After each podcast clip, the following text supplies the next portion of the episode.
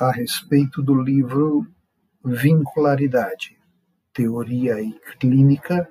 de Angela Piva. Trata-se de um livro importante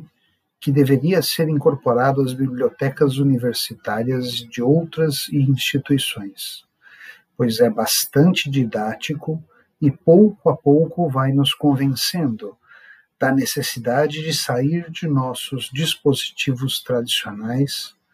para entrar no campo do estranho, de sua alteridade,